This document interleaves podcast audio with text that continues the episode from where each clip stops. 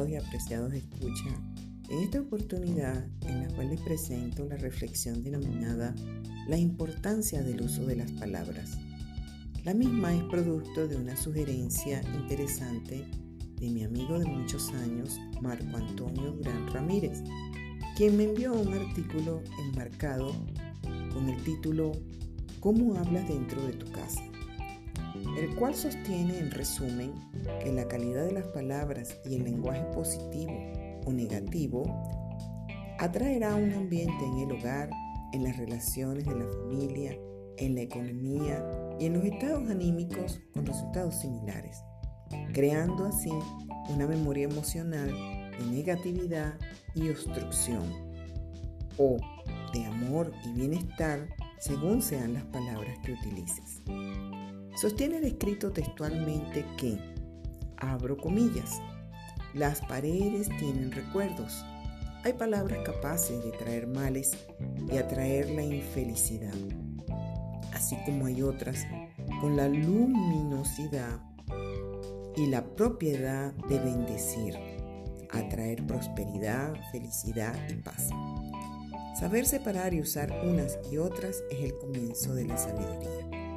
Hay algunas palabras que se han de evitar a toda costa, tales como estoy desesperado o desesperada.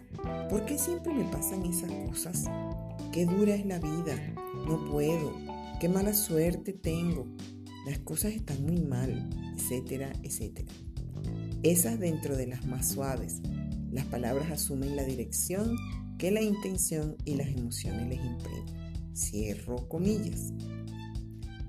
Llevando esto al plano psicoemocional, comprobaremos la calidad de nuestros pensamientos y actitud ante la vida, a partir de la forma de expresarnos o comunicarnos verbalmente.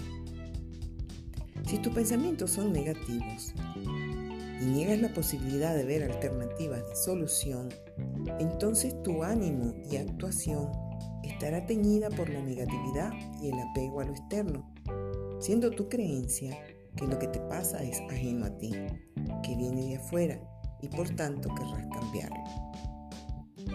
En cambio, si tus pensamientos son positivos, tu actitud ante la vida será de búsqueda de soluciones sin apegos y sobre todo manejando tus emociones para que las mismas no te paralicen ni perturben tu espacio vital. Suena fácil decirlo, sin embargo, se requiere que aprendamos a prestar atención a cómo hablamos e intencionemos el agradecer, el bendecir, el no quejarse, el evitar las palabras obscenas y sobre todo pronunciar afirmaciones donde la esperanza, el amor y la vida se manifiesten positivamente.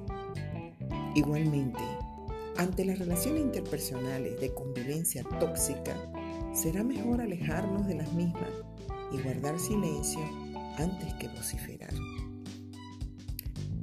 Dice textualmente el escrito enviado por Marcos, abro comillas, las palabras negativas o limitantes generan carencias, enfermedades, dificultades y sufrimiento, pobreza.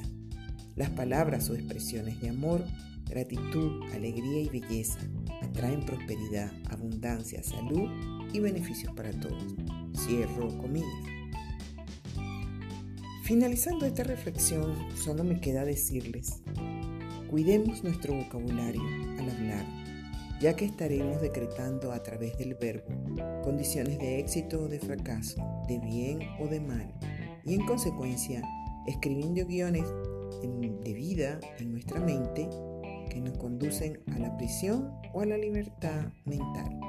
Con aprecio y respeto por todos ustedes, Adriana Salazar.